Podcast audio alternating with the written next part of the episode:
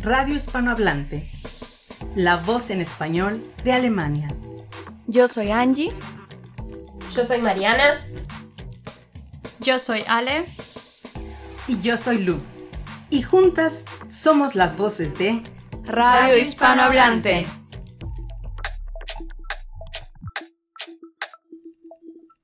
Pónganse cómodos, súbanle a la radio y quédense con nosotros los siguientes 60 minutos de una tarde más de jueves.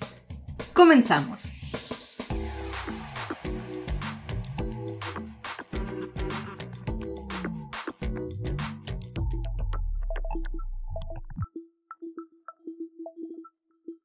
Buenas tardes, bienvenidos a una tarde más de Radio Hispanohablante. Soy Lucero López y les doy la bienvenida a través del 99.2 de FM de la Freies Radio für Stuttgart y de nuestro live stream.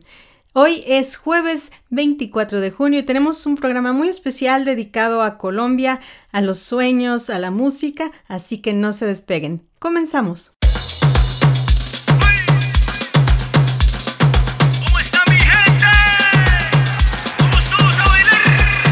Acabamos de escuchar Puerto Candelaria, una canción de nuestro invitado de hoy. Él es colombiano, nacido en Medellín, pero creció también en Alemania.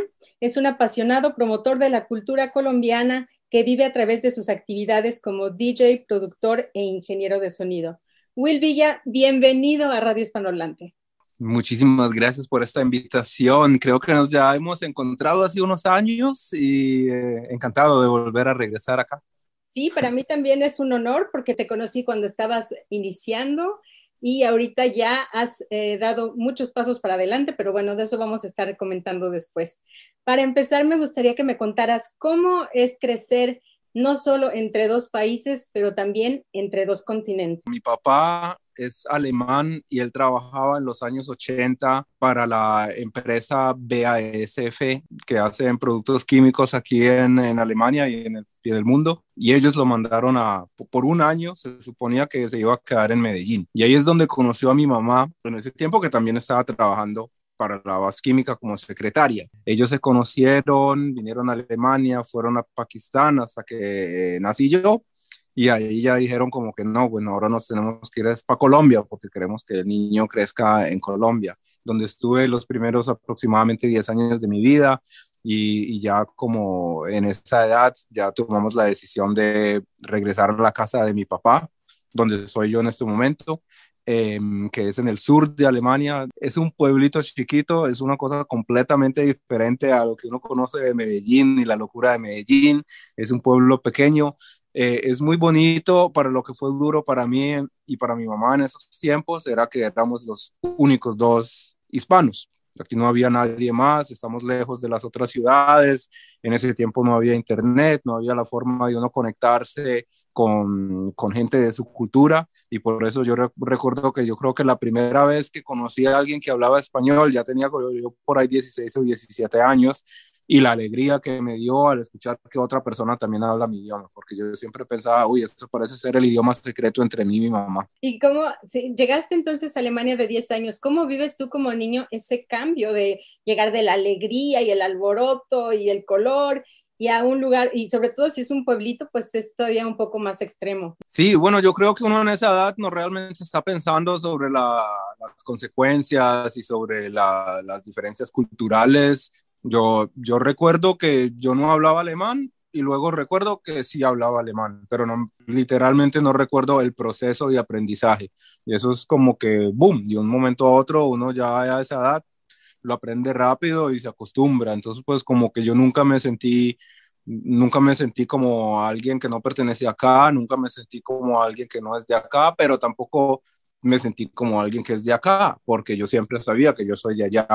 Y nosotros viajábamos mucho, obviamente en los años 90 Colombia tenía muchas dificultades y entonces cuando, cuando llegábamos allá, cuando ya, yo ya era un poquito mayor, ya yo venía a reconocer como que, wow, bueno, eso es lo que pasa en Medellín y en comparación bueno, eso es lo que pasa aquí en, en la, en la Pfalz, donde realmente no hay, no hay como nada de inseguridad y, y no se demoró mucho hasta que yo aprenda qué son esas diferencias y aprenda a apreciar los beneficios que, que tenemos aquí en Alemania. ¿Y hasta qué edad te quedaste en Alemania? Hasta los 18.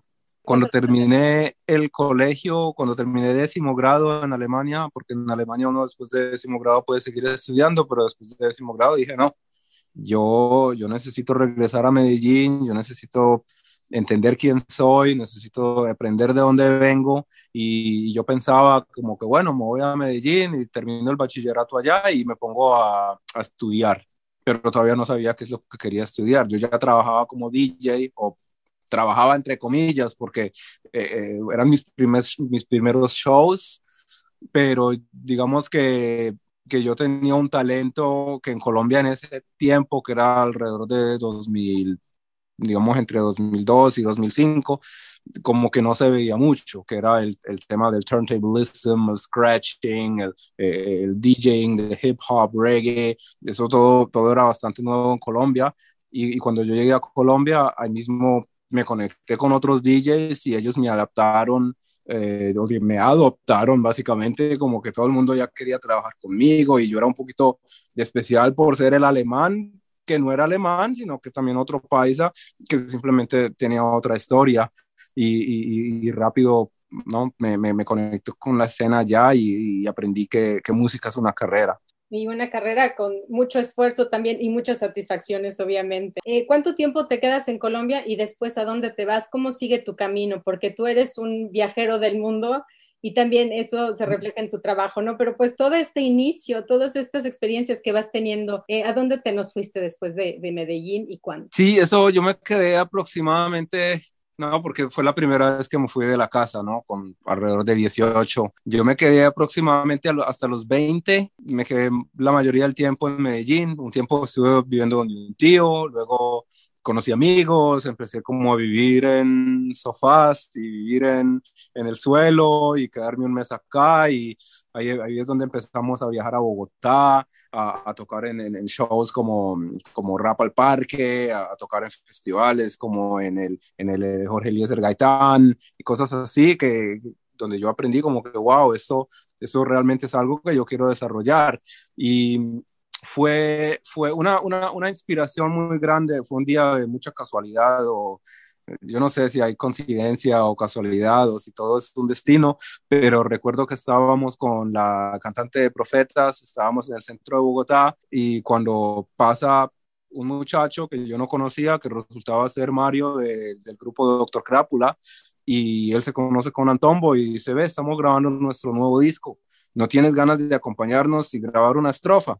Y entonces nos, los, acompañamos al, estudio de grabación Audiovisión Estudios en, el norte de Bogotá y me conocieron a mí y dijeron, bueno, ¿tú qué haces? Y yo, no, yo soy DJ. Ah, bueno, ¿qué, qué puedes hacer? No, yo puedo hacer unos scratches y bueno, ¿dónde conseguimos un tornamesa? Yo llamo a mi colega, yo creo que fue DJ Fresh, que me prestó el tornamesa. En el camino para los estudios fuimos por el tornamesa y llegamos a esos estudios grandes donde se han grabado los discos de Carlos Vives, de no sé quién más, eh, muchos, muchos artistas, gran Andrés Cepeda, y fue la primera vez que yo vi a alguien realmente, un productor profesional, que en ese caso fue Mauricio Cano, que ha ganado varios Grammys por sus trabajos con las bandas colombianas, y, y, yo, bueno, yo grabé mis scratches ahí para el disco de, para el disco Bombea de Doctor Crápula, pero yo me quedé todo el tiempo fascinado del trabajo de, de Mauricio y finalmente como que me puse a explorar y yo me acuerdo que regresamos a,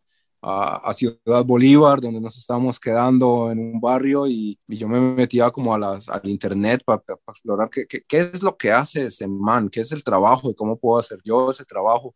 Y ahí fue donde descubrí, bueno, tú puedes ser un ingeniero de sonido, tú puedes ser un productor, puedes ser un ingeniero en vivo o en el estudio, hay muchas carreras diferentes, pero lo que necesita hacer es un ingeniero, ¿no? No, no un DJ, un DJ pues muy bien, pero un DJ no es un ingeniero que trabaja con bandas y con productores y con, y con estudios. Y ahí es donde tomé la decisión, listo, debería regresar a Alemania, que me ofrece más posibilidades para estudiar. Y en base a eso empecé a estudiar monté mi primera em-, empresa aquí en Alemania, empecé a llevar los artistas, pero pues acá, con eso llegué a Múnich, a Múnich fue donde llegué. Ay, eso me, me, gusta mucho cómo nos cuentas, esta, cómo se van dando esos pasos y estar en el lugar exacto cuando debes de estar ahí, ¿no? Porque como decías tú también, tú no tenías mucho, muy claro qué es lo que querías hacer y te llega esa gran inspiración y por ahí va tu camino. Y entonces estudias aquí, haces tus pininos en esto de la música y cómo continúa tu viaje. Sí, bueno, eso fue, eso fue un poco loco porque, no, yo tenía ya, digamos, entre 21 y 23 años en esa época. Cuando yo empecé y yo, yo, había, yo había conocido todas estas bandas en Colombia que apenas estaban empezando y nadie conocía, yo, yo le decía, yo, yo, yo, yo, me había comprado uno de esos, de esas impresoras de CDs y yo todo el poquito de dinero que tenía en esa edad me lo gastaba en imprimir CDs y mandarlos a sellos, a sellos, a tal, y a productores en Alemania. Yo como que, hey, conectémonos, quiero traer estas bandas y nadie me quería parar bolas. Eso sí, una gastadera de plata, de energía, pero aprendí que, bueno, eso es el trabajo de un promotor o de un sello. Y hasta que finalmente hubo un grupo que, que, que, en ese tiempo tenía tres colombianos en la banda eh, y que tuvieron una canción bastante exitosa, que hasta hoy son muy exitosos aquí en Alemania, que se llaman Calcha Candela.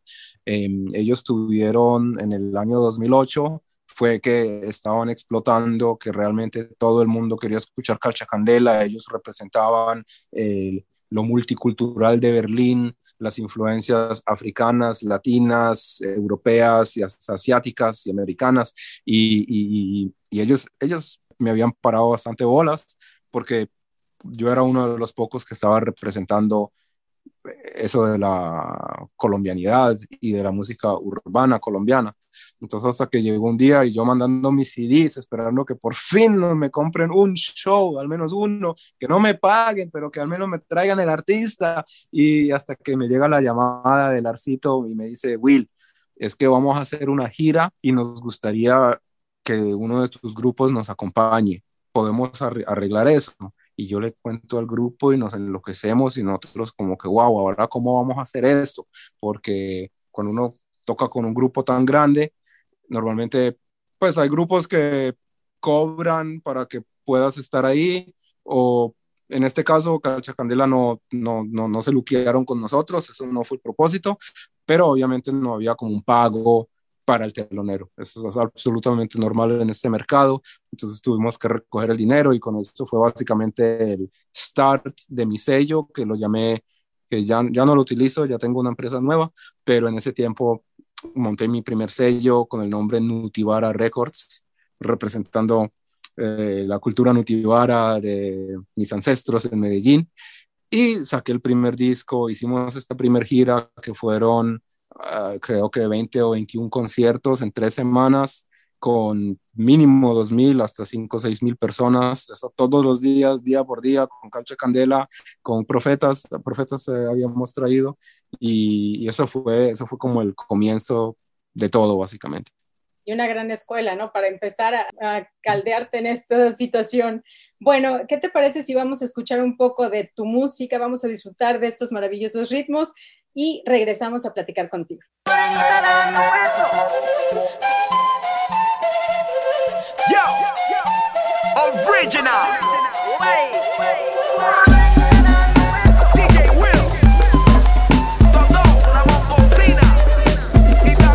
Estamos de vuelta con Will Villa en Radio Hispanohablante a través de la Freies Radio für Stuttgart en el 99.2 de FM y nuestro live stream. Acabamos de escuchar Aikurura que es un hit de la famosa cantante Totola Momposina, quien ha llevado la música y los colores de Colombia por todo el mundo. Pero bueno, antes de continuar o, de hablar acerca de este, esta colaboración, que se me hace muy interesante, quiero que nos eh, digas, eh, ya que pasa esta etapa, ya que das este primer gran paso, ¿Cuál es el siguiente paso que das para tu carrera musical? Probablemente lo más importante que seguía fue abandonar Múnich, porque Múnich es una ciudad bonita, pero también es una ciudad chiquita. Tiene como mucha escena cultural, no tiene como esa, ese ambiente pulsante de las capitales del mundo. Así que ya con mis conexiones con Calcha Candela y con otros muchachos, con MK2 Records, ya decidí, bueno, me voy para la ciudad un poco más loca, que es Berlín ahí que los próximos años. Eh, eso fue un poco guerreado el tiempo. Berlín lo que tiene, yo recomiendo a Berlín para artistas jóvenes porque a un lado, generalmente no se gana mucho dinero en Berlín, al otro lado no se gasta mucho dinero en Berlín que es perfecto para artistas. Y uno puede básicamente tocar, hacer shows, producciones, lo que le da la gana todos los días y todos los días uno encuentra gente que es igual de loca que uno. Entonces, en ese tiempo eh, estábamos manejando unos, unos eventos, estábamos manejando unas giras, y, pero lo que fue más importante fue que uno de los muchachos de Calcha Candela se separó del grupo y para, para comenzar otro proyecto junto con, con, con, un estudio de grabación nos asociamos y creamos un sello disquero nuevo en, en, el centro de Berlín, en, en, en Kreuzberg, y ahí estuve aproximadamente los próximos dos años encerrado todos los días grabando, grabando, grabando, grabando. Muchas cosas ni siquiera salieron, muchas cosas, no, es el ejercicio, algunas cosas salieron, algunas cosas se perdieron, pero básicamente eh, digo que esa experiencia, Berlín es como una escuela muy loca. De la vida también. Entonces, estás viviendo ese cliché eh, del músico que pues no tiene tanto dinero, que anda, anda buscando sus oportunidades, ¿no? Pero yo creo que en este camino vas aprendiendo y todo eso es, es invaluable, eso no lo puedes pagar. Ya que, que, terminas con esta situación en Berlín, después, ¿cuándo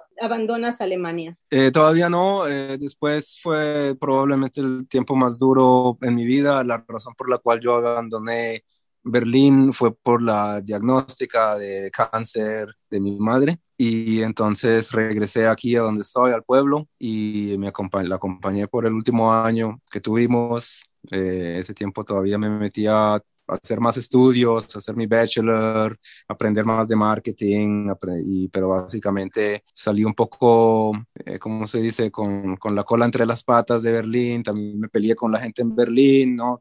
Como, es con las historias de la vida y, y, básicamente de un momento a otro estuve otra vez en casa, eh, acompañando a mi madre a sus quimioterapias, a sus, a sus cosas y fue un tiempo muy difícil, lo que me dio un poco de esperanza mientras estaba estudiando. Yo había llegado acá y realmente estaba preguntando, bueno, ahora qué, cómo puedo seguir haciendo pasos, eso desde acá y tampoco, eso fue dos, 2012 creo que fue. Y digamos que ya el Internet estaba bien en todos lados, pero yo todavía no era un experto en cosas digitales. Pero como salen las cosas, yo desde hace años me iba, iba haciendo el contacto con una señora que se volvió básicamente mi maestra, mi mentora, que es de, de España, Silvia Guevara. Ella en ese tiempo era la manager de unos grupos que probablemente conocen, entre ellos eh, Totola Momposina, Tego Calderón y Calle 13. Entonces yo, yo pasando por este tiempo duro, mi madre todavía estaba viva, pero estaba, ya, ya sabíamos que probablemente esto no iba a durar para siempre. Me entra la llamada de Silvia, me dice, Will, te necesito ya. Y yo como, ya, como que, como que ya? Y es que, necesito que, yo, yo creo que era miércoles, y me dice, el sábado te tienes que ir de gira por las próximas tres semanas con una artista mía, Totola Momposina. Yo le digo eso a mi mamá y eso, wow, eso era aquí la fiesta, como, como que de un momento a otro se con Totola Momposina y yo empecé como tour manager, la, se supone que yo iba a ir de tour manager y me volví también el ingeniero de sonido y por los próximos años comencé a girar en ambas posiciones con, con Totó. Por, por, varios años cada vez que venía a Europa, a Latinoamérica no, porque ahí obviamente maneja el team de Colombia, pero para todas las giras en Europa, Norte de África, Escandinavia. Eh, yo ya básicamente era el asociado de, Silvia Guevara y también empecé a ayudar con, ¿no? con los otros proyectos de Tego Calderón, Diana Fuentes, Calle 13, y, pero eh, en más que todo en la posición como co-manager de Totola Mufosina. Eso, y, eh, una, una, de las lindas historias en, eso, en esos momentos fue realmente realmente el último día que yo llegué a ver a mi madre, porque después de eso salimos de gira y poco después de eso ella falleció, pero el último día que la vi sonreír fue cuando nosotros tuvimos un concierto en, en Köln con Funkhaus Europa y luego como creo que los dos o tres días teníamos el próximo concierto en Bern, en Suiza. Y yo, y Silvia me había dicho, porque hacemos las planeaciones para la gira, y ella me dijo, bueno, eh, tenemos que ver dónde nos quedamos esos días, y Suiza es bastante caro, entonces yo ahí mismo le dije, ¿qué? tenemos que ir de Colonia a, a ver, eh, mi casa queda en el camino, mi casa es grande, todos se quedan acá. No vayas a gastar hotel, ustedes vienen para acá. Y apenas entramos aquí a la casa y mi mamá vio bien enfermita y vio a toda la momposina y se puso a llorar y no podía creer que la gran toda la momposina iba a estar en nuestra casa, en el, aquí sentada en el jardín. Eh, los muchachos sabían de su condición y ellos dijeron, bueno, vamos a hacer un concierto para doña Carmen y sacaron los instrumentos, llegaron los vecinos, los vecinos aquí por la bulla, llegaron los vecinos con vodka, con, ¿no? como que, ¿qué es esto acá? Nosotros no, pues estamos celebrando la vida y qué hermoso. eso fue, eso fue el comienzo de una linda historia. Ay, claro, creo que, que gran satisfacción y qué, qué bonita manera para ti de recordar a tu mami de esa forma, ¿no? De una manera alegre aunque ya después, desgraciadamente, ya no pudo estar contigo, ¿no? Pero yo creo que eso es algo que, se llevó en el corazón y es muy valioso. ¿Cómo continúa tu historia? Después fue la muerte, ¿no? Esto obviamente me, trajo un tiempo muy fuerte, un tiempo muy oscuro. Yo no sabía para dónde se, qué es el próximo paso, si regreso a Berlín, pero no sentía que Berlín otra vez me iba a, llevar como al próximo paso, se sentía más como regresar un paso y por un tiempo yo estaba haciendo como un side job, como con las giras, era chévere, pero no me daba todos los meses para sobrevivir y yo estaba como haciendo un, un trabajo normal, ¿no? Como, como estudiante básicamente y en un call center y yo, yo simplemente quería salir de acá, fue un año con, con, mucha depresión, pero también con mucho estudio. Yo soñaba con, con llegar a ser uno de esos productores famosos, grandes en el mundo y, en Alemania realmente no hay muchos de ellos. Hay, hay algunos y, yo conocí algunos y también con, con Calcha y con, esa gente, ¿no? Reconocí que hay, hay, buenas cosas en Alemania, pero realmente los productores grandes no vienen de acá, sino de Estados Unidos. Y eh, para más, más, ser más preciso, Nueva York, Los Ángeles o Miami. Había había un evento de una gente que yo seguía y que yo sabía como que si yo voy a ese evento, algo va a pasar. Yo decía, no sé qué va a pasar, pero algo va a pasar porque hay mucha gente. Y yo dije, bueno, me voy para Los Ángeles. Y me fui, eso fue 2014, probablemente en verano, me fui como por un mes para Los Ángeles. todos mis amigos me preguntaban, ¿y fuiste para la playa? ¿Cuál playa? ¿Yo qué me, voy a qué me voy a poner a hacer en la playa? Yo estoy planeando mi futuro, no perdiendo mi tiempo. Y lo que yo había hecho, yo, no, yo, yo imprimí mi, mi hoja de vida y yo quería como ver si puedo conseguir quizás un, un, internship, una práctica o algo así, pero eso no, yo ni siquiera me había dado cuenta que yo no, no podía hacer, por la ley de California no, no permite que, que hagas un, una práctica sin pago y para que te paguen necesitas visa de, de trabajador, ¿no? Entonces, bueno, eso me, me, me llegué a dar cuenta ya pero de todos modos yo decía, no, yo me voy para todos los estudios y al menos quiero entrar.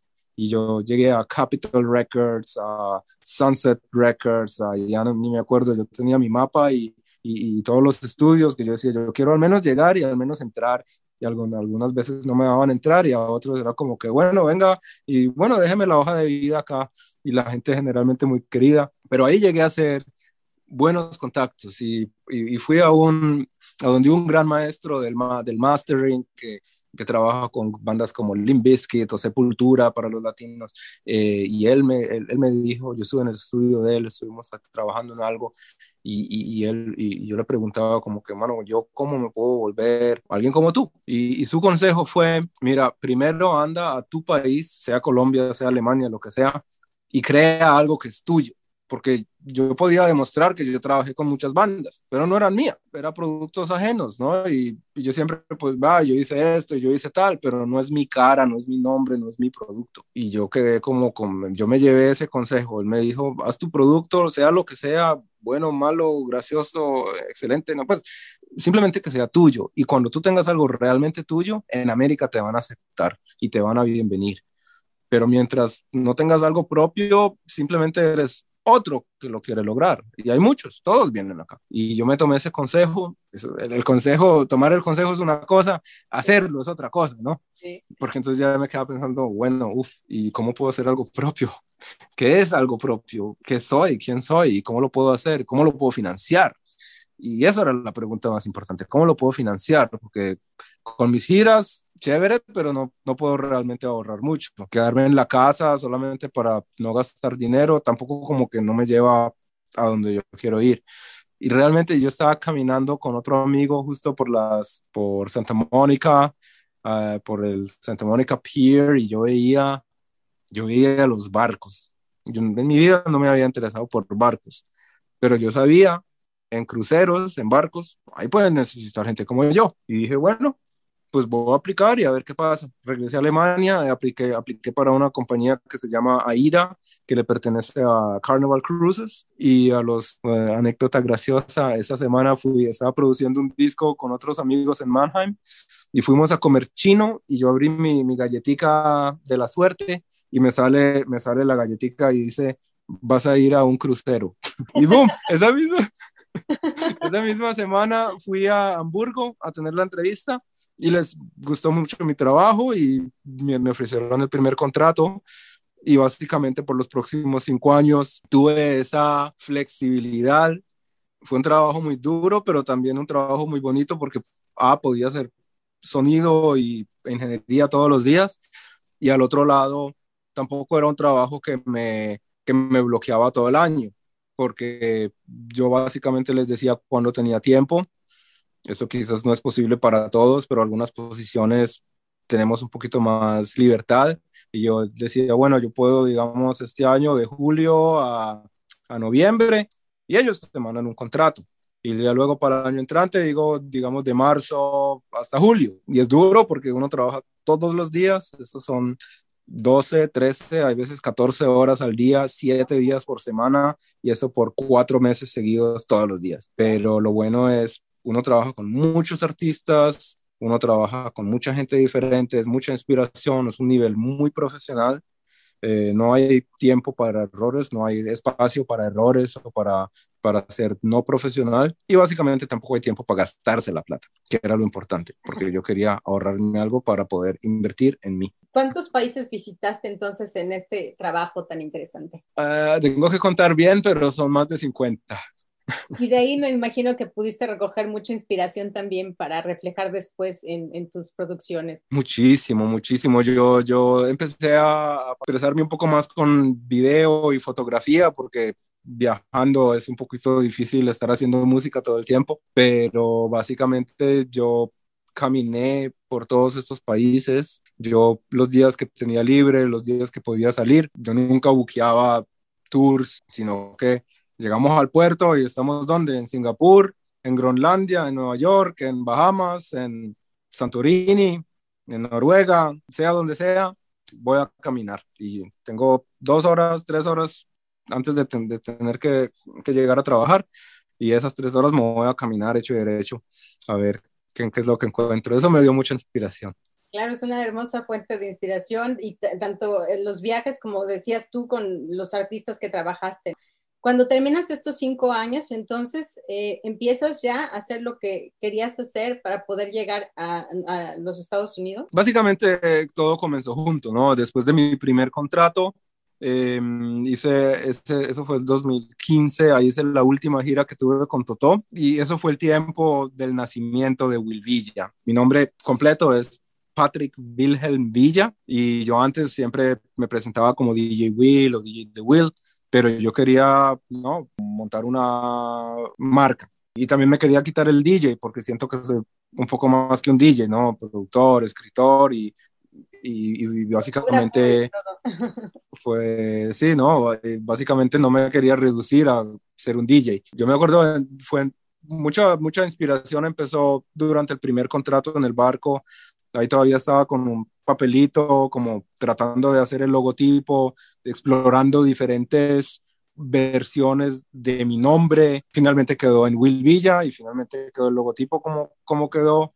Ese año lancé el primer remix que no era nada oficial, pero como, como que aquí estoy yo y ya con el dinero ahorrado empecé a viajar más frecuente a Colombia y a grabar, a grabar, a grabar, a grabar, a grabar, hasta que le dije a Toto como que, mira, Toto, quiero lanzar mi primer sencillo oficial con video, con producción, con todo, ¿no? Me encantaría que me hagas el honor de ser mi artista invitada.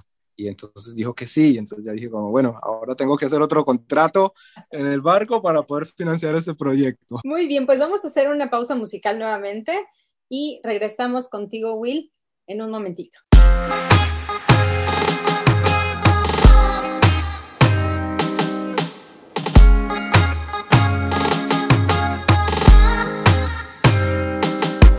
Pues ya estamos de regreso. Esto que escuchamos fue Calle Nueva York y es Will Villa featuring Paco Mendoza. Cuéntanos entonces, ya ahorita estás en el camino para llegar a los Estados Unidos después de contar con esta magnífica colaboración de Totola Momposina. Entonces, ¿qué más pasó? Sí, entonces eh, apenas habíamos grabado la canción con Totó, yo regresando al barco para financiar la producción del video y todo. Después de haber viajado a Los Ángeles, hice unos contactos y me, tocó ¿no? desarrollarlos más y, y, meterle como más energía a eso. Yo decía, yo para esta canción con Toto quiero trabajar con un superproductor. Y yo decía, ¿a quién, quién voy a ser capaz de pagar y quién me va a parar bolas? ¿no? Porque a, estos productores a veces uno les puede ofrecer la plata del mundo.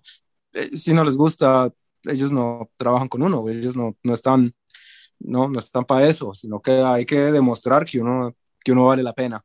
Y, pero había un productor en particular que me había inspirado mucho durante mi tiempo de tristeza, cuando estaba viendo videos de YouTube y ese, ese señor tiene un, ya tenía su canal de YouTube en ese momento y, y, y es alguien que, que manejaba básicamente los discos más grandes del mundo, que se llama Ken Lewis. Eh, Ken Lewis se conoce por haber sido parte de la producción de Uptown Funk, de Bruno Mars, ha sido parte de, de Fun, de BTS, ¿no? Las bandas más grandes del mundo, Lady Gaga. Él, él, ha trabajado con todos y yo, yo era como que, wow, ahora cómo, cómo, cómo será que hago para trabajar con él. Y no sé, yo, yo ese tiempo, yo, yo tenía una residencia en Ibiza y yo estaba tocando como DJ en Ibiza y ya tenía como el demo de, de Totó, pero todavía no, no, lo tenía listo y empecé a hablar con él porque lo había conocido en Los Ángeles y, le, y hasta que me dijo como que bueno, listo, suena bien tu proyecto, yo te ayudo a finalizar la canción. Y justo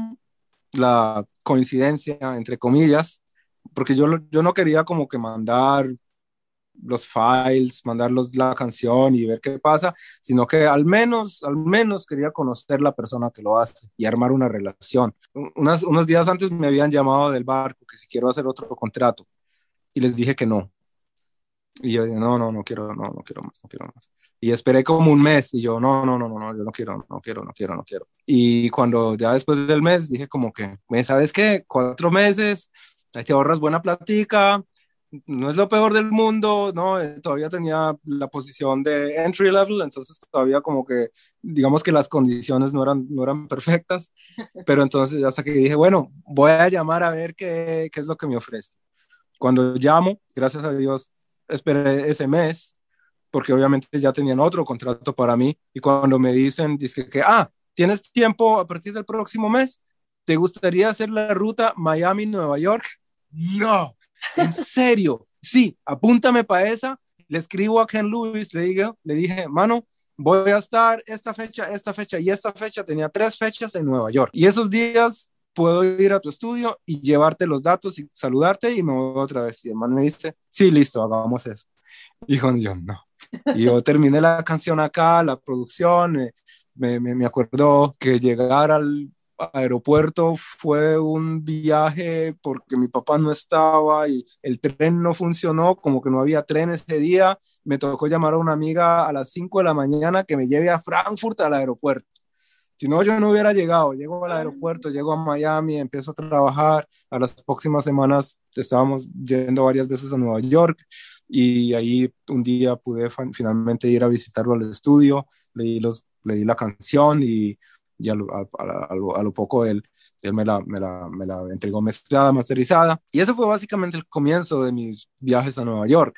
Eh, ya luego hice el lanzamiento, tuve como mi primer mi primer lanzamiento exitoso, con bastante prensa, con la canción estuve creo que en 14 o 15 países en, Radio Nacional y, y, y, como que él también se da cuenta de que de que todo esto lo hice con las uñas. Eso, sin, eso fue sin un sello grande, sin nada de inversión. Yo literalmente trabajé todos los días por un año para lograr eso, porque literalmente todos los días, porque no tenemos días libres en, en, el, en el, barco.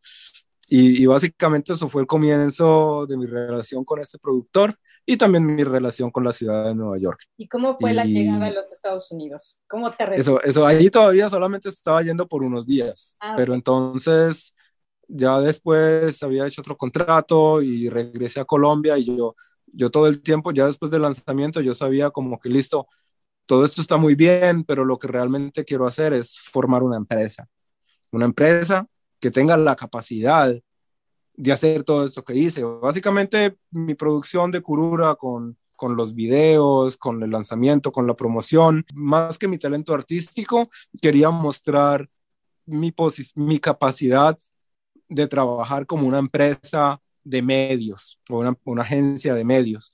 Y yo, y yo pensaba como que, bueno, ¿cómo puedo realmente montar una agencia y, dónde y cómo y cómo lo hago. Eh, con el tiempo me metí a estudiar y, quise aprender más sobre venture capital, sobre finanzas, sobre business y cuando descubrí uno no tiene que ser americano para tener una empresa americana. Uno ni siquiera tiene que ir a América.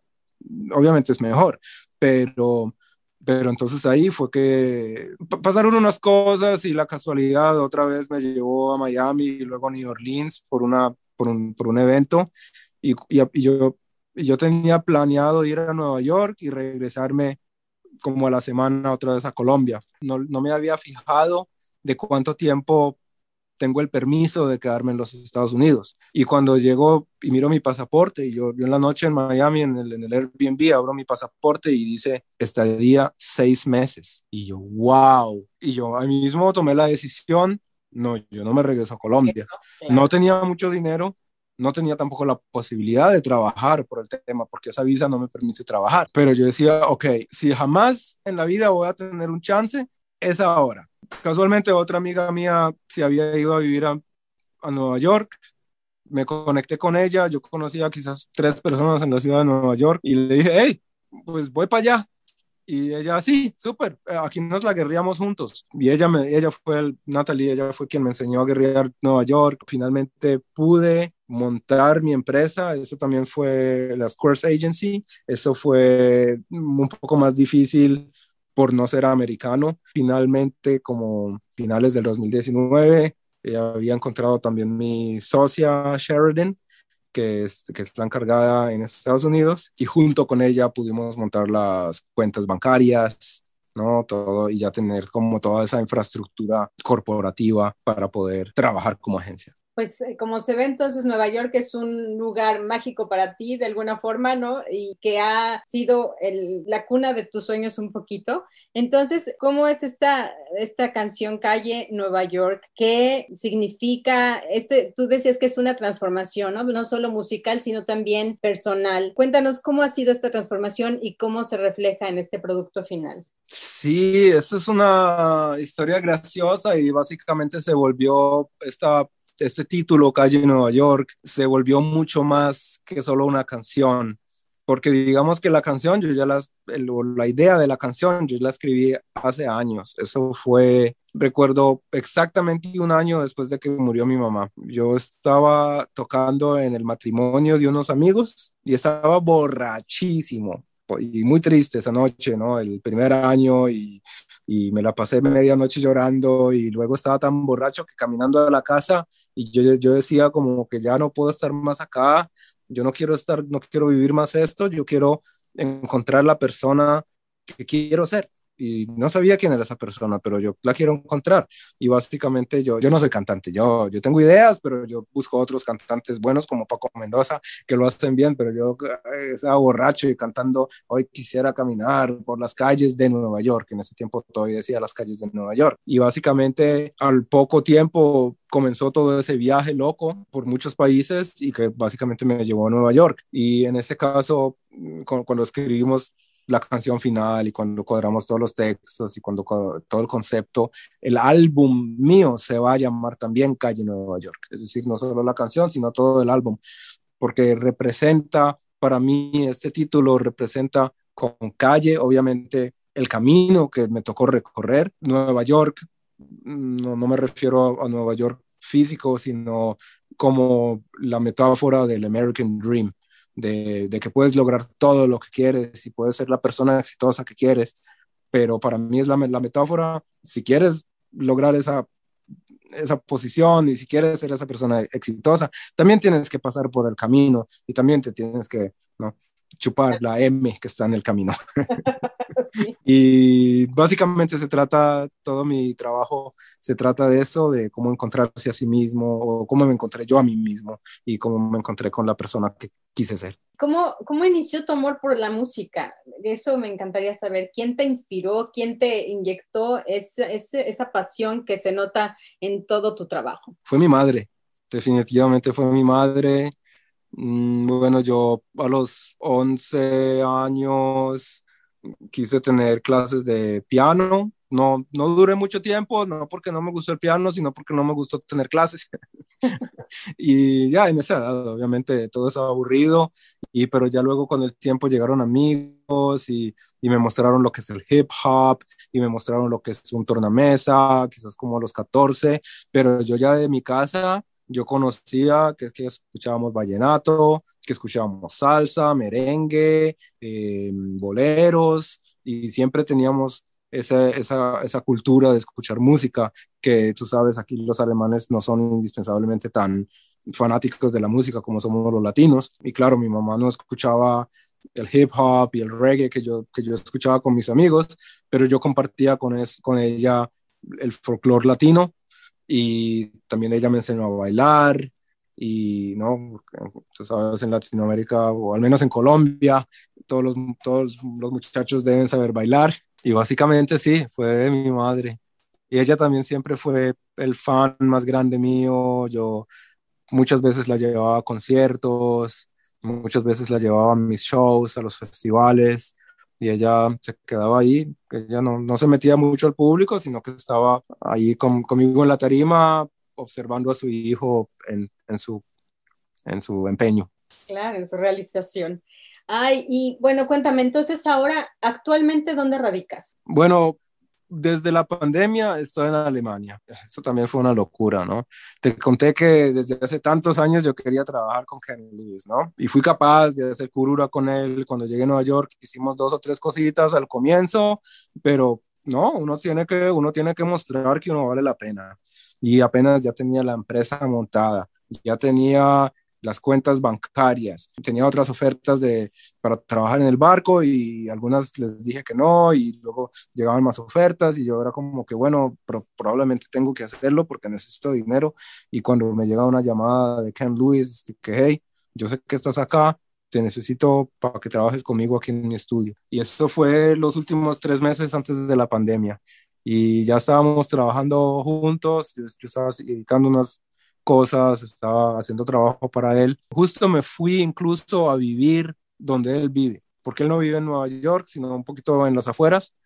Y yo me fui, me arriendé un Airbnb para decir, bueno, a partir de ahora me vengo todos los días para tu estudio y te, te, ayudo en lo que quieras que te ayude. Llegué a los tres días, el señor Donald Trump cerró los aeropuertos con Europa y ahí se me, no, yo quedé petrificado básicamente. Yo como que, wow, uy, ¿y ahora qué hago?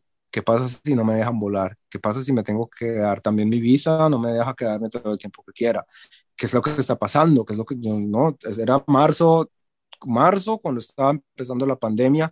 Yo creo que en marzo aquí ya en Alemania ya estaban un poco más preparados, más advertidos, pero hasta mar, hasta en febrero Donald Trump todavía está diciendo que eso es una gripa cierto, y eso, no, y nosotros, no, todo fresco, todo fresco, y eso, y, lo, lo, que me salvó fue realmente Ken, porque Ken estuvo produciendo una canción, o no sé qué estuvo produciendo en Japón, y él le tocó viajar en marzo 2020 a Japón, y él terminó su producción, canceló su viaje, y lo, pues, cambió el tiquete para volar más temprano a Estados Unidos. Él llegó a Estados Unidos, llegó a New Jersey, se encontró con nosotros y nos dijo, muchachos, hoy no vamos a hacer música, hoy vamos a ir a mercar. Y nosotros, Ay, este, este, ¿qué le pasó?